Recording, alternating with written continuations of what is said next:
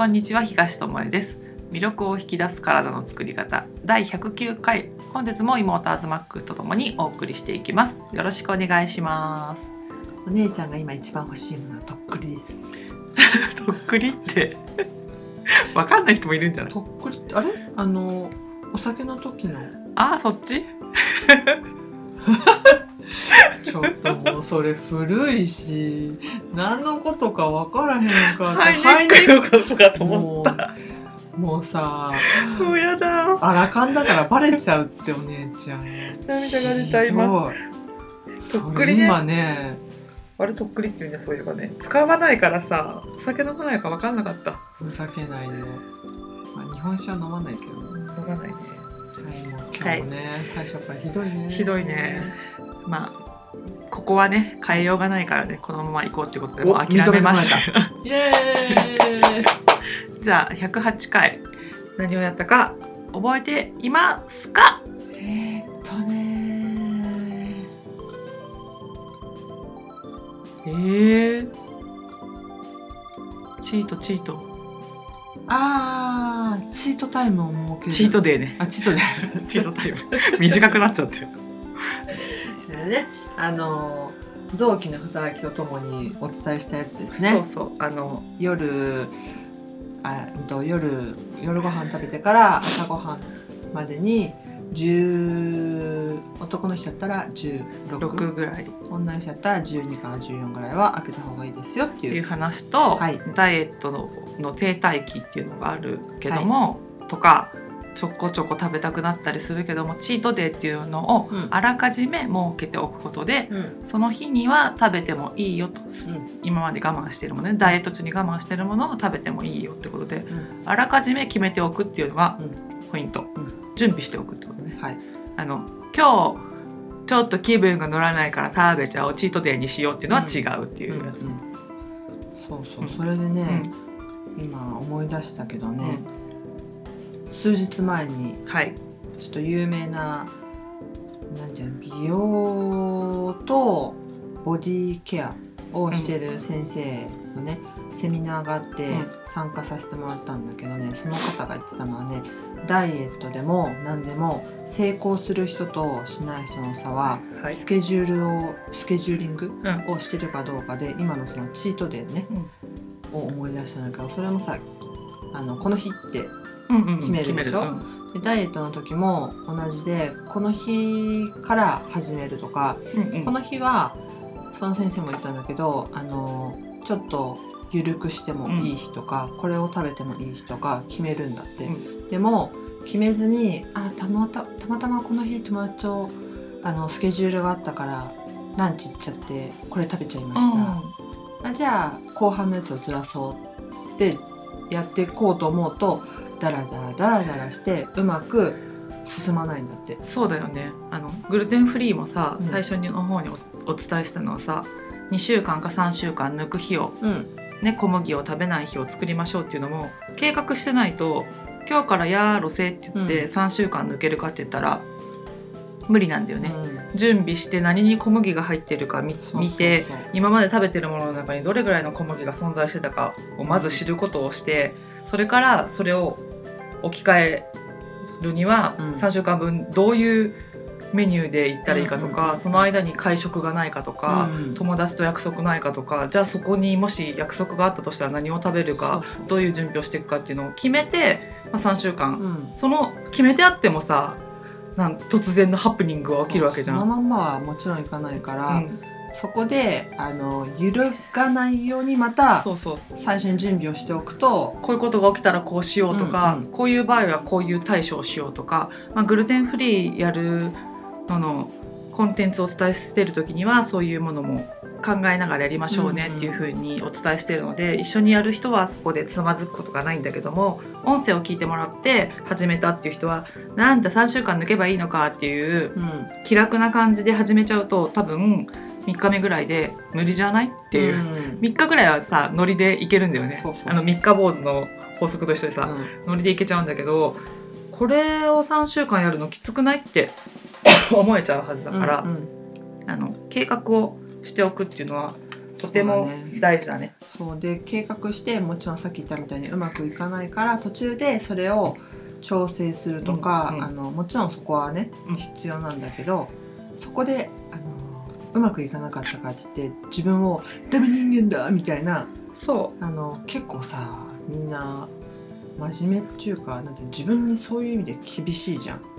で、ねちょっとでもなんかなんていうの食べちゃったりとかう。それでやめちゃうんだよね。そう思った通りいかないと自分をすごい責めちゃってこんなのもできないんだったらもう私はできそうやめちまえとかになっちゃうから そうじゃなくってそれでさ一生棒に振るのもったいないよね、うん。それ1回こっきりとかさ2回ぐらいの挫折でさ、その後健康になれるかもしれないものを捨てちゃうんだからね。うん。からねうん。そのスケジュールを決めてチートデーも儲け。もちろんだけ儲どけて。うん儲けたくない人は儲けなくていいけど儲けた方がうまくいくからし、うん。体的にもあの飢餓状態ダイエットの場合はその飢餓状態みたいなのを、まあ、気のせいだったのかって体が思うし、あの1日のサイクルでいけば食べる時間と食べない時間っていうメリハリを作るだけでも全然体の機能は違うのではい。そのメリハリをどうつけたらいいかっていうのは前回の音声で話しているので前回の音声を聞いてもらうと分かりやすいと思うので、そちらを聞いてもらったらいいかなと思いますね。それでまた思ったけどさ、うん。ごめんね脱線して。いいよ。時間にさそういうメリハリがある人って、うん。体もメリハリがある。おなんかだらだら食べるなんかもちろん流れに乗るっていうのも必要だけど、そういったなんかちょっと違って常に流されっぱなしの人って、体も言い方悪いけどだらしない服装もだらしないボッキにはならないってことね。ことが多いし自分も振り返って、あのまあ、今叶姉妹みたいな体してますけど私も。はあ 見えないと思って好き放題。むせてるじゃん。嘘つくから。変なとこからはーって声出たわ、けどでもさでお姉ちゃんよく知ってるから、あの思い出してもらえばいいと思うけど、私のメリハリがない 体の時にズーンドーンってしてる時は、やっぱ生活もさ気分もだけど結構そうだねだらだらなんかまあこれでいいやみたいなうんうん生活をしてたそうだね。と思う。うん、今よりはメリハリがない生活だったかもしれないし、あのそのメリハリで思い出したから言っとくけど、う。んあの女の人ね、うん。あの体重とかさ数値気にするじゃん。うん。でその数値でメリハリボディを見分ける一番黄金比っていうのがあって顔もあるじゃん。なんかヘップバーンみたいな顔はここに目があって鼻がここ出て黄金比があるじゃん。で人はそれをなんかパッと見で見抜けるんだってね。で体にもあるんだって。うんうん。で女の人の場合うん。バスとうん。ウエストヒップの差がねうん。いバストが1対うん。0.7対1だと綺麗に見えるんだって。だからその大きさがどうであれ関係ないってこと、うんうん私胸があるから太って見えるんですとかっていうのは嘘なんだって。ウエストがちゃんと絞られてて。7になってればそう。いいよね0.7そう0.7になってれば、うんうん。でガリガリの人もそのウエストがそれなりにキュッてなってるとスタイルよく見える、うん全部棒みたいだと女らしい体ではないんだけど、うんウエストがこう絞られてちょっと胸があるようなうんお尻にちょっと肉があるような感じになってるとメリハリボディに見え見えて、ね。あの特に異性の人の目に留まりやすいっていう面白くない黄金比体にもあるう。うん。そう。なるほどね。男性だったら肩幅が1でウエストが6だ0.6だったかな。逆算みたいな。ほうほう。すごいねでウエストとヒップはまあ同じぐらいみたいな、まあ、そうだよね。そんなにくびれてる男子って気持ち悪いからね。そうね。ちょっとね。そうそう。肩幅がある。セクシーさもないしね。肩幅とその胸板みたいのを見るって言ってたかな、うんうん。なのであの体重じゃないんだよねっていう。あと数字でもないのね。ウエスト6 0センチとかさ、うん。5 8センチとかってよくさ雑誌とかさモデルがさみんなさ全員この数字なのかよっていうさ、うん。数字書いてあるけどそうじゃなくってあのどう見えてるかとかどう見せるか。うん。だから服とかでもそう見せることはできるしあの努力するってことだよね、そのなんか食べるだけを我慢するだけじゃなくって、他にできることはあるからそこで素敵に見せるっていう方法はあるかなっていうね。うんそうです。どんな風にでもねそう。自分をより良い方向へは持っていけるからね。そ色使いとかううんねうんなんか面白いなと知ってるとさ、うん。あのあそっかってなんだ自分が気にしてたのは標準のね数字であって自分の体にそれを当てはめたらうん。だってウエストだけ極端にさ細くなりすぎてもさうん。それは素敵に見えないってことじゃん、うん。さっきのさ。1対0.7対1にしようと思ったら、ウエストだけ極端に細くてもあのなんていうの砂時計みたいなあれだよね。フランスとかヨーロああッパそうそうろの人がさ肋骨抜いてたみたいな、うん。おってね。そう。だからその時代はそれが素敵に見えたのかもしれないけど、今の時代とか、まあ、人間の本能として見える数値的にはそれなん健康だって。的に見えるってことね。でね今日はねその、は食べることについて先週も話したし、うん。まあ、今ね露出が増えてくるってことで、おお腹周りとかやっぱり気になる人ね、うん。多いと思うからうん。それってあのどこから来るのって言ったらさ食べる習慣から来るじゃんっていう、ほね、食べてるものが体を作ってんだから、ううん。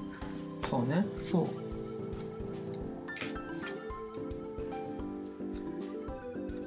食習慣ってことで、うん。あの習慣ってあんまり人は変えれないっていう話さ、うんうん前したじゃん、うん。無意識が元に戻そうとするっていうかさ、で最近さうんはい。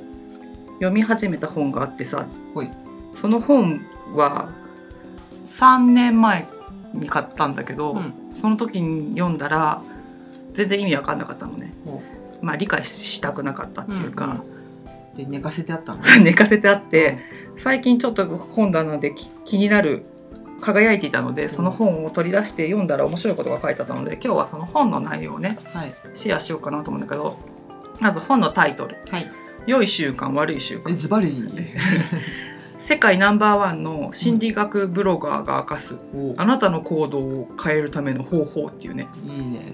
本をねはい。習慣を変えたくてその時買ったんだろう。三年三何年前。グルテンフリーやる前に買った本。ほうほう。だから書いてあることが耳が痛すぎて多分嫌だったんだろうね。でなんか小難しい本だなと思ってしまったんだけどう最近ペラペラって読み始めたらあのなんていうの研究結果っていうかさ、ん。統計取った結果が載っててさうん。それってあの科学で証明されていってることだからさ、うん。分かりやすいなと思ってあそうだポッドキャストでシェアしようと思って、その本を今手に持っておりますが、はい。あのね食事も無意識でうんしてるって前言ったじゃんね、うん。うん口に入れたら勝手に噛むし飲み込むしみたいな、うんでその飲み込んだ後なんてもう知らないしって感じじゃんそうですね内臓任せじゃん、お願いしますもん思ってるそう。うん。な内臓任せなわけじゃん。うん。でさ自分たちで考えてるようで考えてないんだなってうんことが多いよねってうん。その小麦をさやめる時にもさ「えー!」みたいな「これにもこれにもうん。これにも小麦入ってんの?」って思ったのと一緒で、うん。あの無意識なんだよね。はい。出てきたら食べるじゃないけど選んでるようで、うん。まああるものを食べてるってことが多いんだよなっていうのでねこの本に書いてあったのが、うん。ほんとね食に関してうん。私たちは毎日どれぐらいの決断を下してそのうちどれぐらいを認識しているだろうかっていうね実験。決断を下してそう。認識をする。食事に対する意思決定っていうのをさ一日にどれぐらいしてると思う？ってこの音声取る前にさアズマックスに聞いたらさ、うん。アズマックスはさ何回って言った？100回 ?100 回って答えたんだよね、でこれをね大学生154人の大学生ねうん。に毎日何回ぐらい食に関する意思決定をしているか見積もってもらったんだって。うん。まあ想像でうん。どれぐらいしてると思いますかって聞いたら、うん。平均がうん。14.4回してると思いますと。まあでもね考えたらさ朝昼晩とまあ間食ととか考えたらそその中でこれ食べようかあれ食べよううかって悩んでるかなみたいな。うんで14.4回って答えたんだけど見積もりではね。うん。じゃああのもうちょっとちゃんと考えるようにって言ったんだって、でそこであの 5W あ 5W1H じゃないけど 4W1H うん。いつどこで何を誰とどのくらい見分けてうん。考えるようにしてくださいと。うん。いつ食べ始めていつ食べ終わるかとか、誰と一緒かとか、うん。どこで食べるかとかこれらを毎日全部で何回ぐらい食に関する意思決定としてやってますかと。ほそしたらもうちょっと正しく数が出るんじゃないってことでやってもらったらななんとアズマックスは100回って答えたじゃん、ちゃんとこのいつどこで何を誰とどのくらいみたいな感じでうん取ってくださいって言ったら226.7回だったんで。ほほ14.4回だと思ってたやつが226.7回もしていた。すごいね。すごくない？うん。だからさ意識できていることってさいかに少ないかってこと。だね。しかもどれぐらいしてると思いますかって聞かれてよく考えて14.4回って答えてるんだよ。そうね。だけど実際にこういう条件でやってるのはどれぐらいありますかって数えてもらったら226.7回もあったっていう。すごっ。ねアズマックスまだ100回って答えたからね。うん。まだ自分は考えてる方かなと思って多く答えたんだと思うけど、結構いつも食べのこと考えてる、考えてるから。ねそうなんだね。で確認のためにはい。3人の被験者にうん。クリッカーってあの数字測る、うん。数取り機っていうのかな日本語で言うと。あのを丸一日、うん。食に関する決定を下すたびにカチッカチッってうん。押してくださいって言ったらやっぱり200回超えたんだって。すごいよね。すごいね。そんな考えて決めてんの？うんだから仕事上の習慣とか、うん社会的な習慣、うん。運転の習慣と同じように食習慣もうん。意識では捉えてないられてない領域にあることが実証されましたってここに書いてあるの、うんうん。そうだね。すごくない？この何行かを読んだだけでもうおーってなったの、うん。でここれ途中のページから読み始めてこれがあったんだけど、うん。これってのはなんかさあの本当に人はあの意識してできていることが少なくて、うん。環境因子に左右されてる場合もあるよっていうところのページの中にこれがちょっと出てきたんだけど、うんうん。あの映画館に行くとはい。ポップコーン食べますよねみたいな。そうね。でそあんで、まあ、か買うにしろそうやって食べるじゃん、うん。映画館イコールポップコーンみたいになってるじゃん。うんうん。でそのポップコーンを被験者に渡すんだって、うん。食べて映画見てみたいな感じで、うんうん。そうするとそのポップコーンの量とかうん。味とかに関わらず、みんなその渡されたやつを食べちゃうっていう。でそれを会議室とかで自由に食べていいよみたいな感じでポップコーン置いとくとまずいと人は食べないしお腹空いてないと食べないし、あーなるほどうん、ねっていう食べ食べ過ぎる人はいなかったって。だから映画館に行ったらうん。満腹だろうがそのポップコーンの味が薄かろうが何でも。量がいつもより多くてもこうあるから食べるみたいな。うんと映画館に行けばポップコーン食べるもんだと思ってるそから。うそうそう。だから無意識なのこれまずいからこの映画に集中して食べるのやめようとかならないわけ、ね。これなんかいつももらう容器より大きいからちょっと控えめに半分にしとこうとも思わないわけ。とか食事行った後に映画館に来たからポップコーンはやめようともならないっていう怖いな。そういうことが考えてうん。書いてあって。ー、うん。で私たちは自分がしている選択に気づかない間違いですね。なぜならそれは無意識の選択であるからって書いてあるんだよね。無意識で自分の体を作る食事をしてしまっているっていう。すごいね。なんかってことはさ無意識に生きてんだ。そ自分の人生こうしたいとか思いながらさうそう。ほぼ無意識なことがここまでの人生を。そうそう。なんか潜在意識とか言ってさネットでうん。調べてもらうと氷山出てくるじゃん。で下90今5%とか98%が海の中に潜ってる。見えない。そう見えいない部分で上の5%とか3%とかで人は生きてるっていうののうん。意味がわかるよねこれ。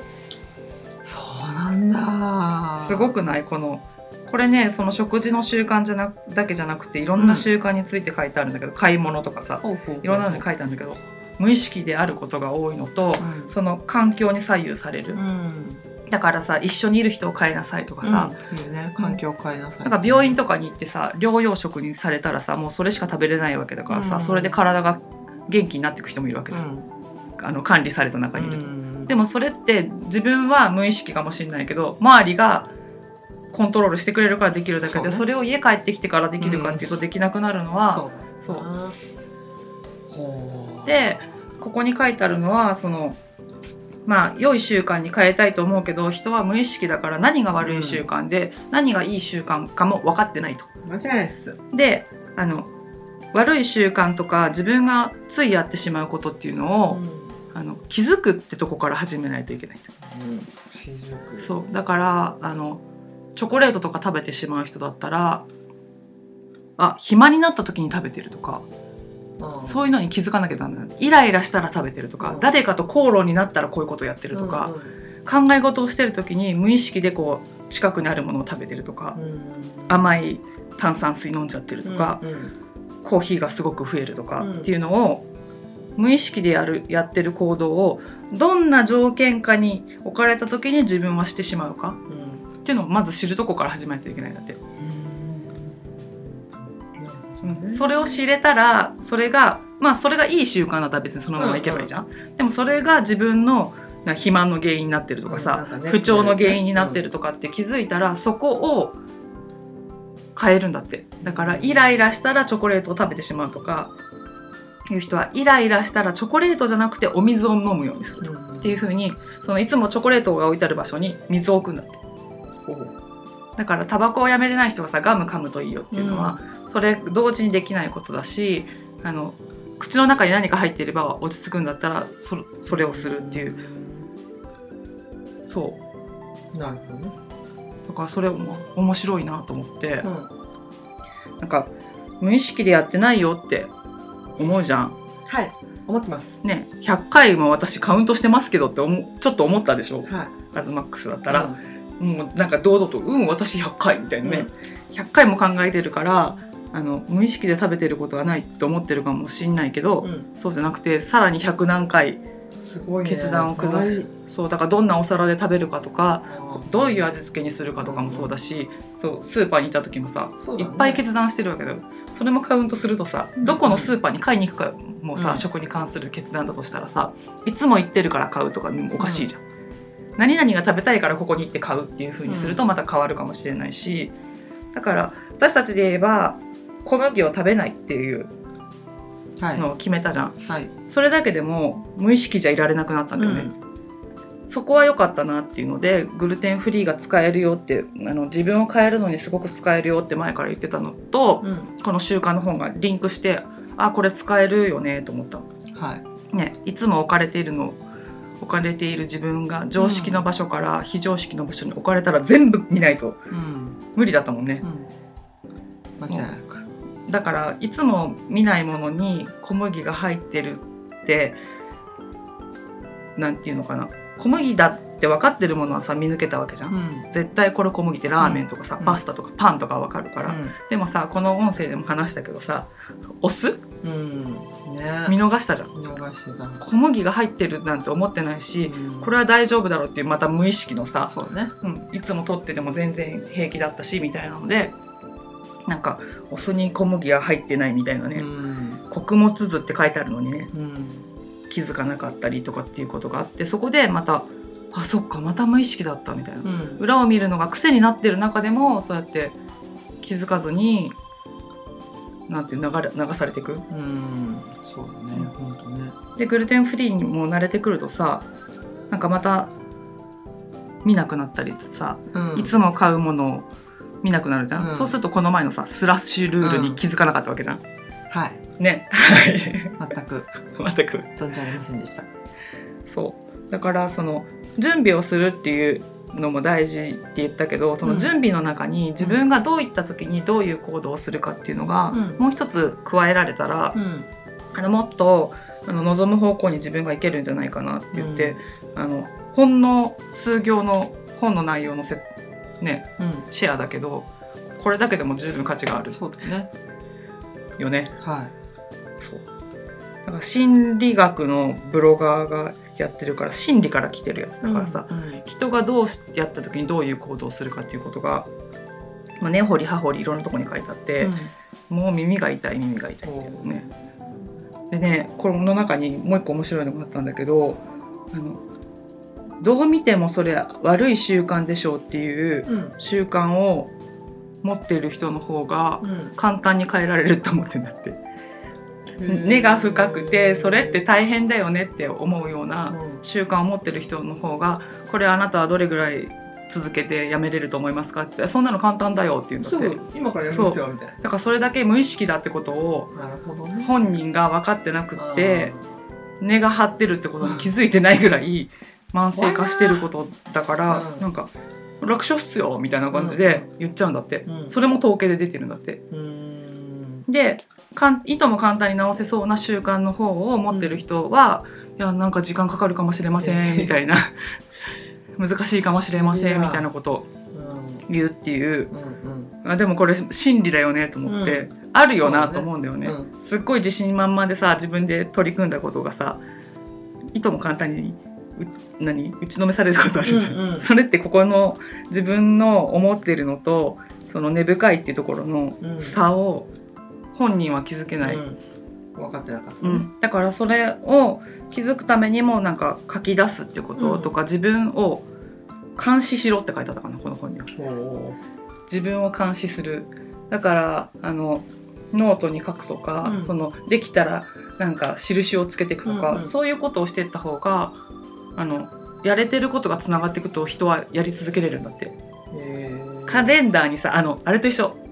ラジオ体操のシールと一緒、なんか途切れさせたくないみたいな。そうね途中からね。そう。ここまで来たらもう1週間もらってなんか、ここまで全部行ったら大きいシールがもらえるみたいな、うん。幼稚園の時だったらそういうのあったじゃん。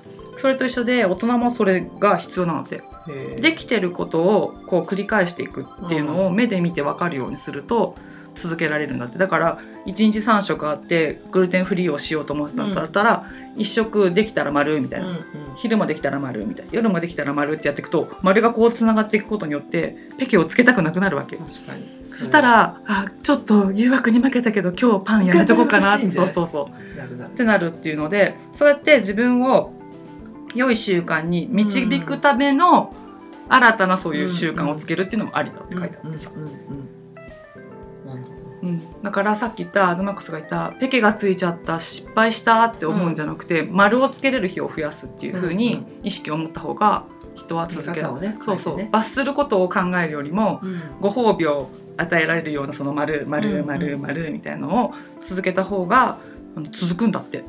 うんなんかダメな日を罰した方がさ悪い習慣とかって言ってさうん。やめれそうな気がするじゃん、うん、だけど積み重ねられたものをうん。人は崩したくないっていう思う心理があるんだって、